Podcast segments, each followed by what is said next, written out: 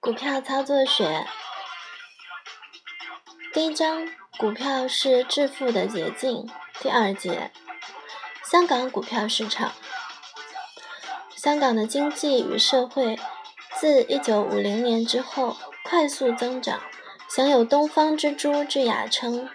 而香港之所以能以弹丸之地、爆炸性的人口发展成亚太金融中心、亚洲四小龙之一，除了香港政府制度、管理及财经税等措施得宜外，更重要的是一九四八年之后，大批大陆中产以上阶层及知识与技术人员涌入香港，加上政治与社会安定等因素，使香港经济快速发展。香港的经济繁荣及金融体系的完整，是在50年代。甚至六十年代，当时香港无论是经济、工商业、国民所得、教育程度等，均仅次于日本，居亚洲第二位。而那时四小龙的另外三小龙——台湾、韩国、新加坡，还正在努力向上之中呢。台湾一直到六十年代末期，经济才快速成长。韩国则至七十年代中期，经济发展的步履才加速。到了八十年代，台湾与韩国的经济成长已超过香港。今天，香港是一个以轻工业、服务业、金融业为主的经济社会形态，成为海峡两岸经济资源与亲情交流的重要转接站，地位更显重要。香港的股票市场。在亚洲地区而言，其历史相当悠久。一八九一年二月三日，成立了第一个正式的证券市场——香港股票经纪协会。一九一四年二月二十一日，易名为香港证券交易所。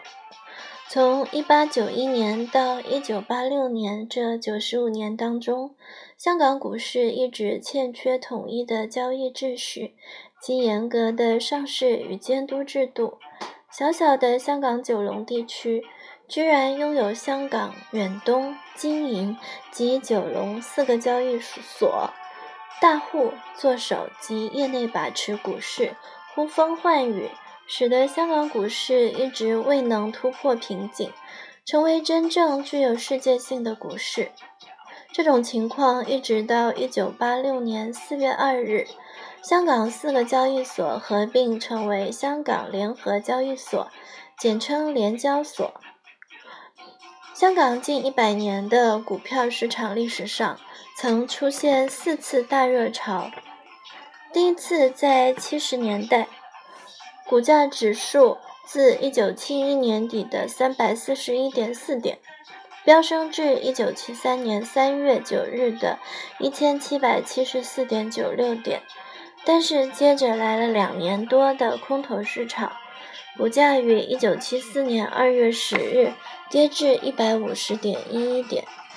第二次自一九七五年开始反弹回升，长达九年的多头市场，至一九八一年七月十七日涨至一千八百一十点二点，已突破一九七三年的高峰。换言之，前一波的大跌，香港股市花了九年功夫才收回失地。由此可见，那一波暴跌对香港股市及经济造成多大的伤害。第三次，自1984年的700点边上持续上升，一口气涨到一九八七年十月一日的三千九百四十九点七三点之后。同年十二月跌至一千八百九十四点九四点，第四次自一九八八年两千点附近开始，一直大涨小回，涨至一九九二年七月十二日突破六千一百六十二点五三点整数大关。这一波多头市场是香港股市最重大的关键。致笔者执笔写这段情况时。港股仍处于多头态势。我们认为，如无重大经济政治不利冲击，香港股市在一九九七年前后会涨逾一千啊一万八千点。其理由将在下面简述各段情况后说明之。兹简述香港一百年来股市之演变。一、早期发展。一八九一到一九六九。如前面所述，香港第一个正式的证券市场——香港股票经济协会，在一八九一年二月三日成立，一九一四年改名为香港证券交易所。一九二一年，香港第二个证券交易所——香港证券经纪协会成立。一九四七年间，两个单位合并。易名为香港证券交易所有限公司，这就是俗称的香港汇。在一九六九年以前，香港的股票均通过这家公司交易。这期间，香港股市原先仅有一些外资公司的股票上市，参与股市者大部分为外籍人士及懂英语的华人。以后，在四十年代到六十年代，随着香港经济的发展，股市规模逐渐扩大。香港在这段期间受到的各种影响，包括有一九四九年新中国成立、一九五零年初的朝鲜战事、一九六五年银行风潮及一九六七年中国文化大革命与红卫兵事件。自一九六七年以后，香港经济开始成长，工商业需要更多的资金来发展事业，因此很多公司将股票上市来吸取资金。香港会交易所的规模太小，于是有人成立由华人与华资管理的交易所。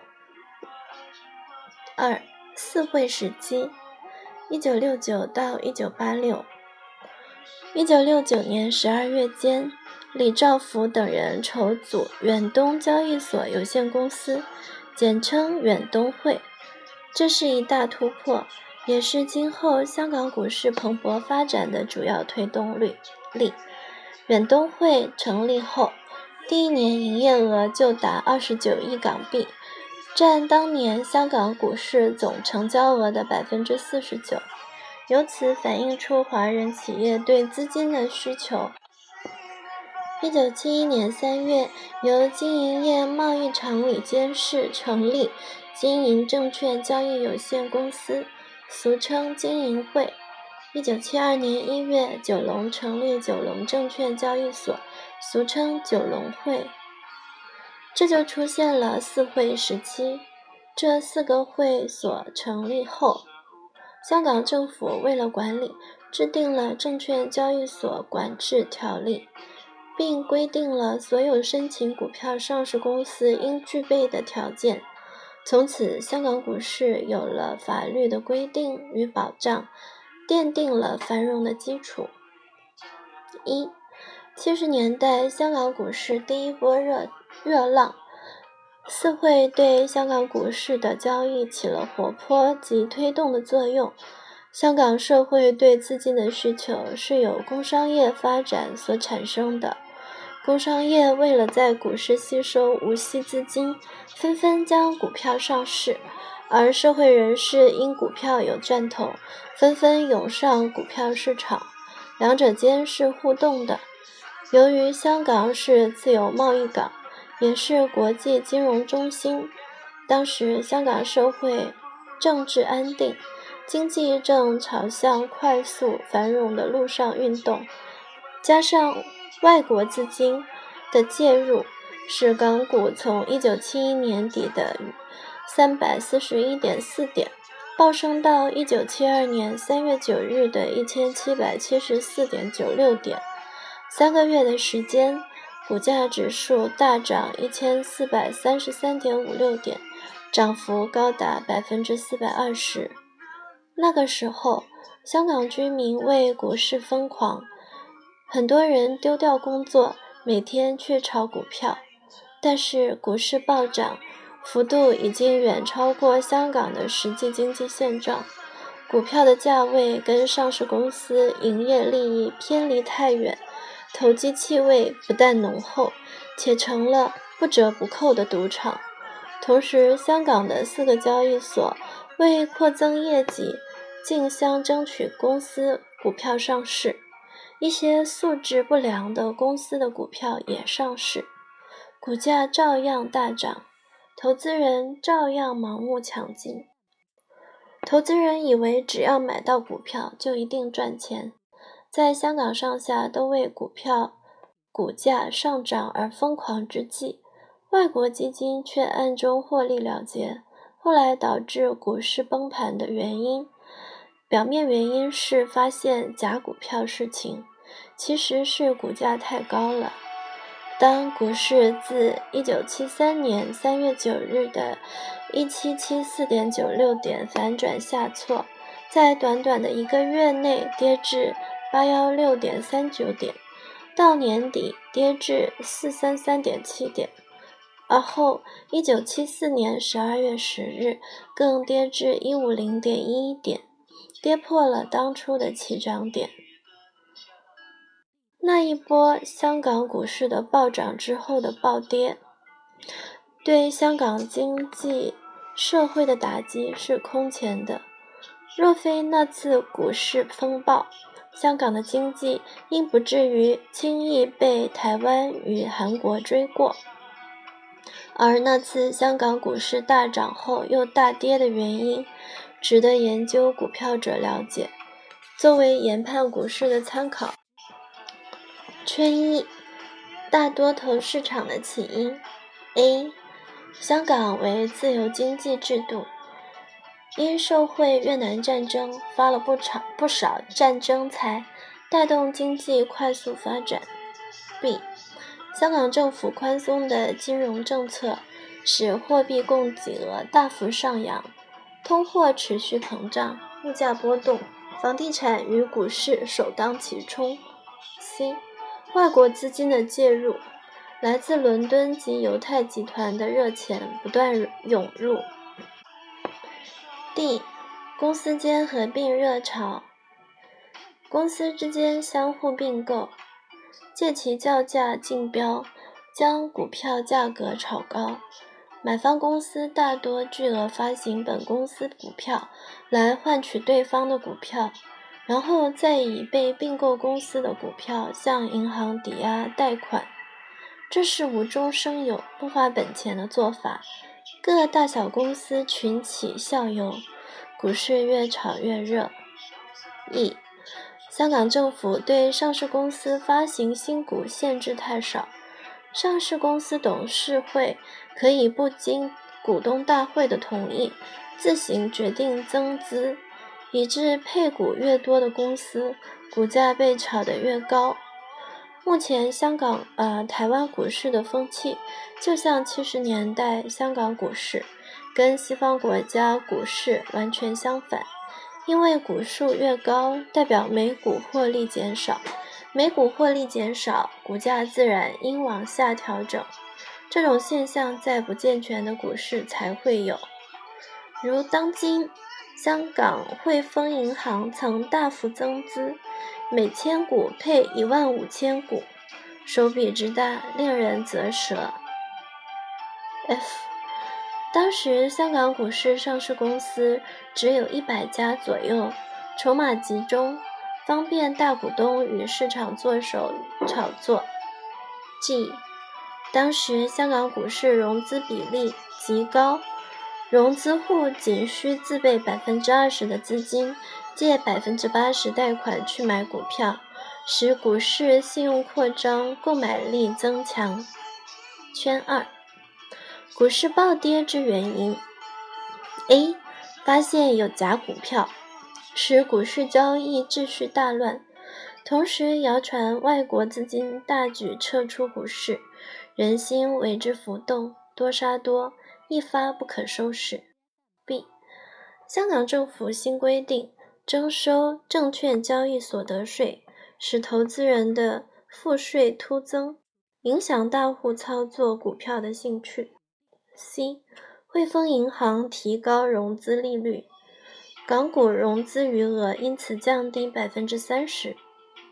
D.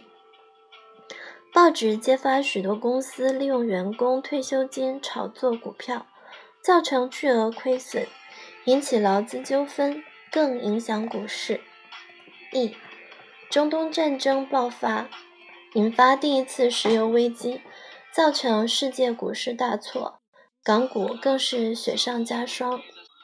F，股市期盼港府能降低证券交易印花税，但港府始终未采行，投资人希望落空，股市再挫。G，英政府宣布所有海外公司。必须汇回在海外的获利，引起香港资金外流恐慌。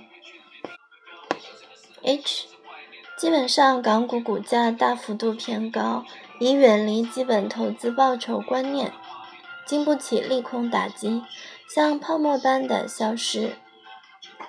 括号二，第二波多头行情，一九七五到一九八一。港股经过前段暴跌风波后，至一九七五年才稳定下来。在这期间，港府也做了很多奠定基础的工作，如在一九七四年二月颁布《一九七四年证券条例》及《一九七四年保障投资人事条例》。同时，香港证券登记公司总会。在同年八月，根据港府新颁的证券条例，成立了证券交易所赔偿基金。一九七五年八月，证券事务监察委员会通过收购及合并规则，加强管制上市公司的收购及合并活动。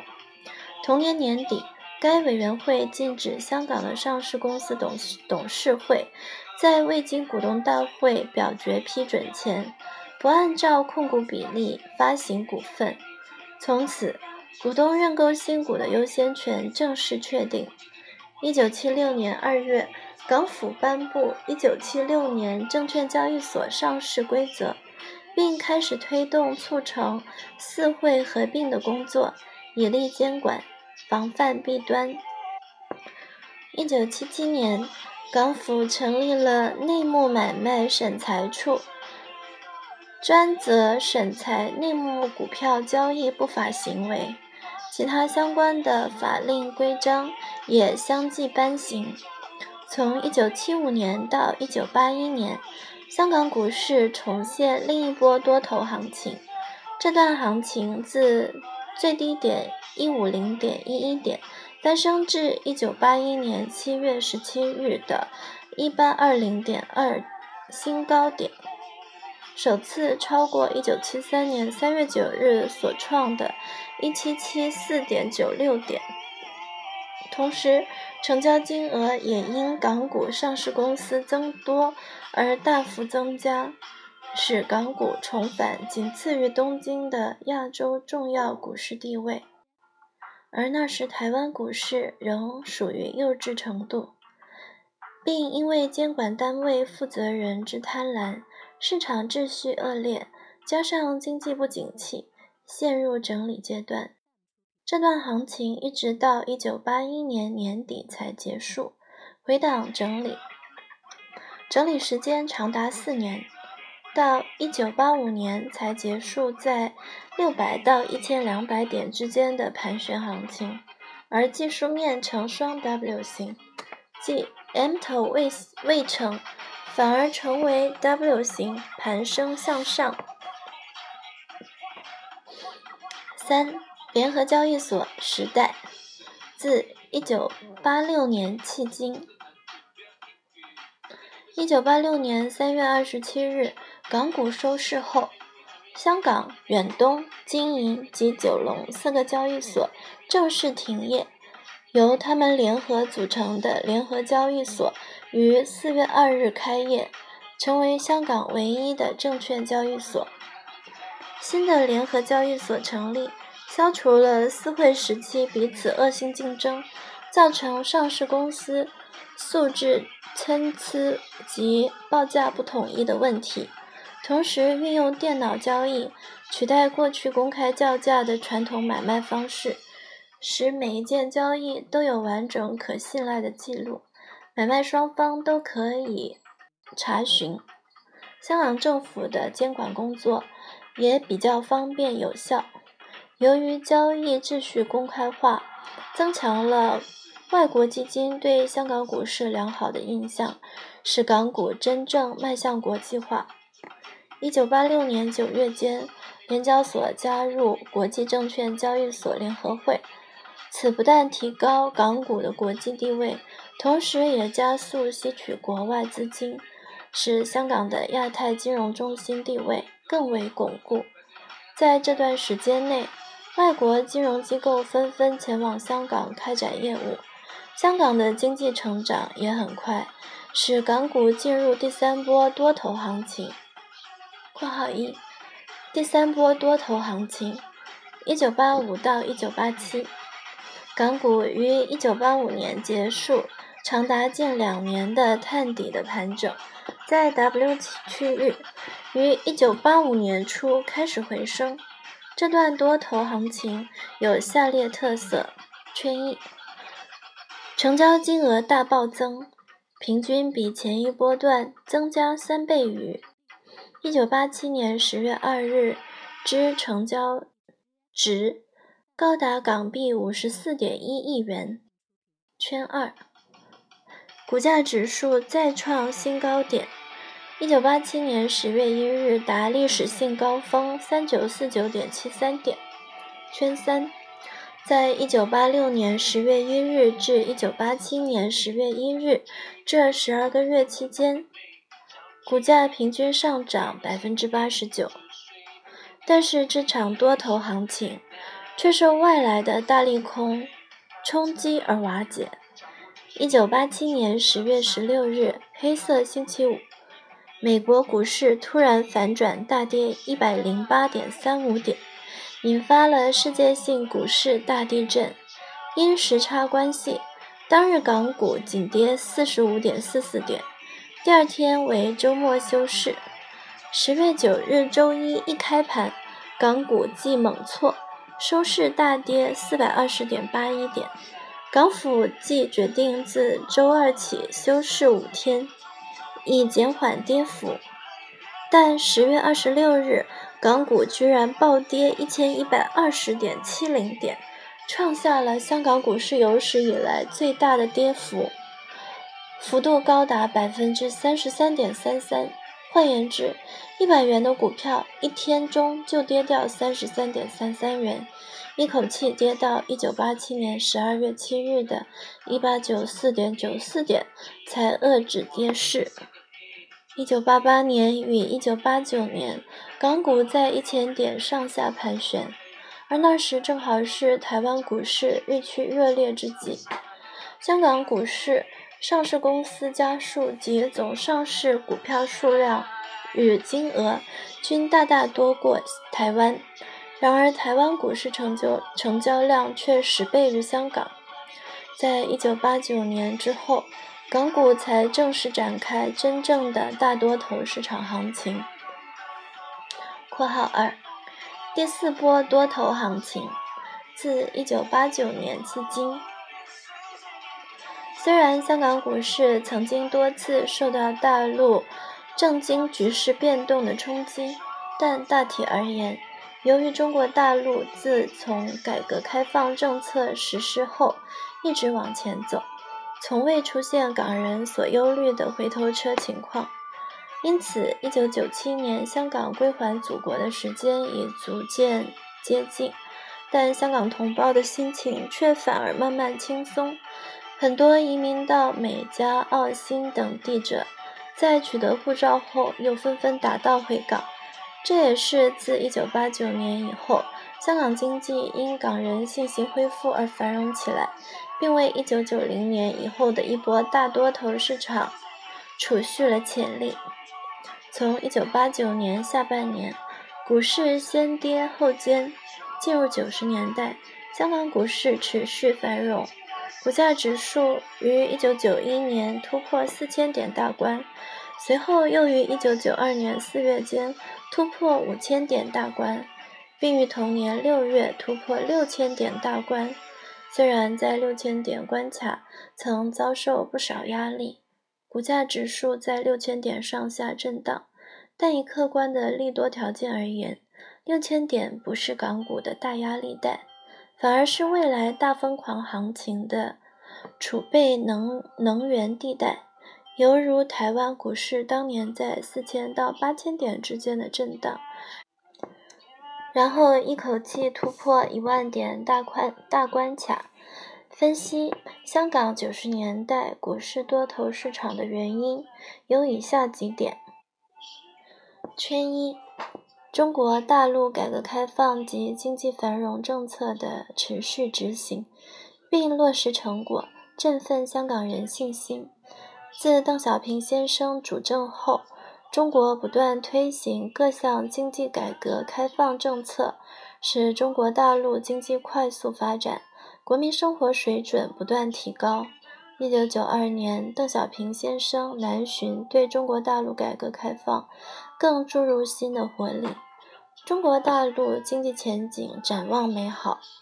在欧洲方面，经济与政治的远景被各国所看好，欧洲经济的振作。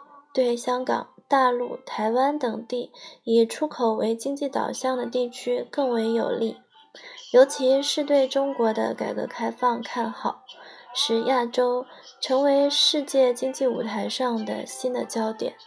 这一方面，从美欧人士竞相学习中文的情形，即可窥得一斑。这些都是使香港的人心稳定。进而产生信心的原因，而港人对香港有信心，首要反映的地方就是股票市场。圈二，中国大陆的改革开放，使得香港工商业界竞相前往大陆投资。今天深圳地区的繁荣已达到了令人不可想象的程度。中国大陆雄厚的劳动力。与香港有效的生产技术与管理效力的结合，使香港制造的产品在国际市场上的竞争力大大提高。香港股市上市公司获利能力的增加，反映了港股股价值偏低，因而吸引了香港本地及来自台湾、日本及欧美等地的资金。推估香港股市各上市公司本益比。如香港股市恒生指数到达一万点时，其平均本益比仅十五倍左右；到一万两千点才不过十七倍。这个数字比台湾股市五千点的平均本益比还低很多。圈三，自一九九零年以来，香港房地产急急速上涨。港府为了压抑房价，采取多项金融措施，降低房屋贷款的比率。港府为了稳定港币，使其不致升值太快，同时刺激产品的外销，繁荣经济。自1990年以来，一直采取降低银行存款利率的措施，可是货币年增率仍维持高档，导致。资金流入股票市场，当然，这也有预期通货膨胀的心理因素在内。圈四，大陆股票市场在九十年代初期仅开放深圳及上海两地设交易所，但大陆股市的热烈已超过香港与台湾等地。大陆股市的热烈影响了。跟大陆经济与社会关系最密切的香港股市，香港将在一九九七年回归祖国。因为大陆改革开放政策的稳定实施，使港人信心逐渐增加。香港股市众多上市公司直接或间接跟大陆有密切关系，甚至是大陆企业投资设立或大陆企业。股票在香港上市，大陆股价的飙涨与香港股市具有相当程度的互动关系。在比价的情况下，香港股票有很大的上升空间。从另一个角度着想，香港有识之士已经看到，对1997年以后香港的经济社会状况，应予以乐观寄望，否则就会失去商场上获利机会。因为从任何一个角度来看，中国政府没有理由去搞垮香港繁荣的经济及相当有秩序的社会制度。相反的。大陆必然会尽力去维持并进一步发展香港的经济，因为香港是跟广州一样，是大陆改革开放政策实施以后的一面镜子。香港的前途关系到大陆经济改革的前途，甚至未来台湾与大陆关系的改善。从世界来看，大陆为了通过改革开放。获得世界先进工业化国家的新的且是良好的印象，香港问题的处理是重要的课题，也是关键。这种观念自1990年初开始广泛的在香港中产以上的阶层播种，进而使香港一般人逐渐接触到这个观念，也因为这种观念逐渐深植香港工商业及中产以上阶层。香港自1990年后，房地产大涨，股市也大涨，这些不但对香港好，对中国的改革开放也是极大的喝彩与鼓励。圈五，台湾的资金涌入香港，对台湾工商业而言，他们对香港的看法相当极端。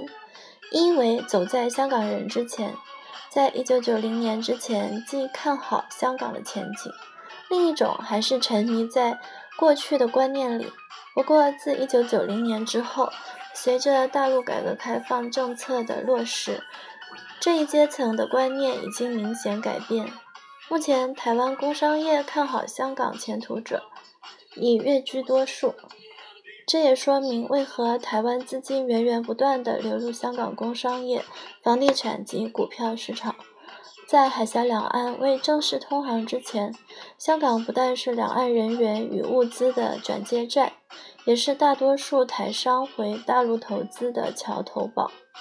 台商对香港近年经济的繁荣贡献巨大。将来如果两岸正式通航，台湾工商界仍然会以香港为重要中介地区，来处理两岸的经贸等关系。换言之，中国大陆、香港、台湾三地日趋密切的经贸关系，必然是一股推动香港经济发展持续不断的能源。在股票市场方面，台湾股市经过1987年到1990年疯狂大飙涨之后，不少股市资金已转往香港股市发展。台湾过去四十年经济改革成果卓越。积存了近一千亿美金外汇，民间财富之多，在亚洲地区仅次于日本。但台湾的资金在本地没有很好的投机出路，除了股市以外就是房地产而已。投机的渠道少，但台湾人投机的心思却极浓。有人说中国人好赌，笔者认为台湾人是其中顶尖者。在台湾投机渠道太少，无法满足台湾投资的需要。同时，台湾股票市场激情已过，一般的股价明显比香港高，因此香港股市成为台湾股市资金新的出路。只是目前尚停留在大户籍阶段阶层，一般台湾股市投资人很少介入港股，但也因为如此。凸显出未来台湾资金投入港股的潜力。以上是概略性的对香港股市的展望。香港股市在七十年代曾经是亚洲第二大市场，那时台湾股市每天成交额少则一两千万美金，多则五千万美金，股票上市公司不过百来家。但是这种情况。在八十年代中叶就改变了，台湾股市通过电脑自动交易，到一九九二年为止是世界上最先进的股票集中交易制度，成交速度不但快，而且更公平合理，因而吸引了大量民间游资投入股市。到最高峰时，台湾股市曾出现一天成交金额将近两千亿新台币，当时的汇率约七十亿美金的记录。而香港股市成交量值始终无法有突破性的成长。一九九零年全年成交值为两千八百八十七亿余港币，平均每日成交值约为十二亿港币。还不到两亿美金。到一九九二年中，台湾股市已陷入长达三年低迷情况，但每日平均成交值仍超过九亿美金，仍然远大于香港股市。但是，一九八九年台湾股市发的高烧，虽然曾经出现过暴跌至降温行情，但如一盆旺盛的炭火般。余火仍然会延续一段时间，这也是台湾股市在一九九零年激情之后，仍能保持每天两百亿新台币的成交值。股市虽然跌，但极细盘跌的局面，并没急速整理的原因，而成交值也没有降至百亿元之内。电脑交易制度普及台湾各大城镇。优良设备的证券公司是重要的原因。